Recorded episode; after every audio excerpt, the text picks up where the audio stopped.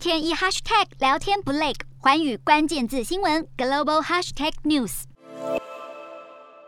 上海疫情烧不停，二十五号香港南华早报爆料，传出由于有员工确诊，富士康暂停了昆山两座工厂的营运。不过其后，洪家军旗下的鸿腾精密科技表示，是旗下的昆山厂区配合防疫措施停工，生产将调配到其他的厂区，对于业务的影响有限。而鸿海所属的昆山厂区则是正常运作，但已经引发担忧，将让大客户苹果公司在中国的供应链吃紧。此外，上海市嘉定区是汽车生产重镇，当局积极推动企业复工。但二十四号，新加坡联合早报报道，全球汽车晶片大厂安森美半导体为全球的汽车感知领域市场提供八成以上的电子元件，却明确指出，受到了上海风控的冲击，已经关闭位在上海的全球配送中心，并且将相关的业务迁往新加坡。外资企业接连宣布撤离中国，让香港资产管理公司晨曦投资表示，已经大幅降低了对中国的曝险，并且将资金重新配。置在美国企业身上，同时警告中国贵为全球最大的新兴市场，已经变成了荒芜旱地。然，二十五号上海在通报本土确诊和无症状感染者，单日新增超过一点九万例，另外还有五十一人染疫病末，再创新高。而当局严格封控，已经影响了上海第一季的经济成长，大幅落后北京。外界更普遍预期四月份的经济数据更会明显下滑。有看法预估，光是上海封城，每天可能就得付出一百亿人民币的代价。如果持续下去，中国经济恐面临空前挫挫折。